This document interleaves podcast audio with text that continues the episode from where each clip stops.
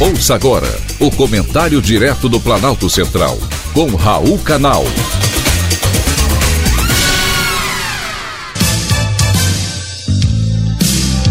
Queridos ouvintes e atentos escutantes, assunto de hoje: Operação Pacari. O trabalho da Polícia Federal não para. Na última quarta-feira, foram cumpridos mandados de busca e apreensão expedidos pelo Superior Tribunal de Justiça contra servidores e conselheiros do Tribunal de Contas do Distrito Federal. A ação foi batizada de Operação Pacari. Um dos alvos é a conselheira Anilceia Machado, atual corregedora do tribunal. Antes, foi deputada distrital e administradora da cidade satélite de Sobradinho.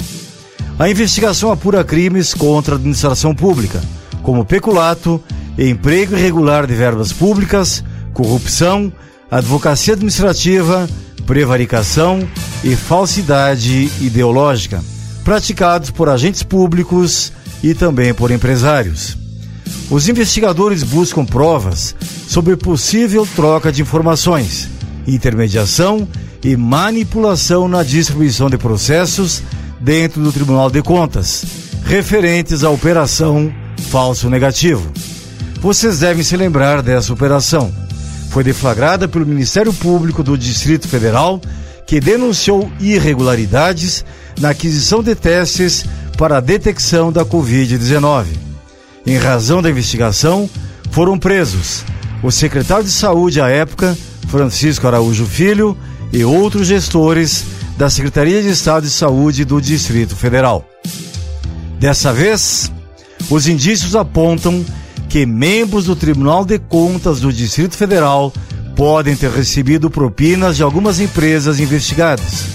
As investigações apuram desde o pagamento e recebimento de vantagens indevidas para quitação de empenhos sem as observâncias dos requisitos legais, até mesmo suposta intermediação e patrocínio de interesses privados junto ao tribunal. A operação levou o nome de Pacari, que faz alusão à palavra pagar, cuja origem etimológica vem do latim pacare, aplacar, satisfazer, apaziguar. Caso as investigações avancem, é preciso que a lei seja aplicada com rigor.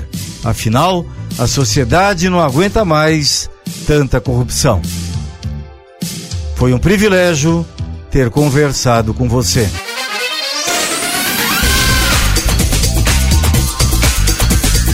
Acabamos de apresentar o Comentário Direto do Planalto Central, com Raul Canal.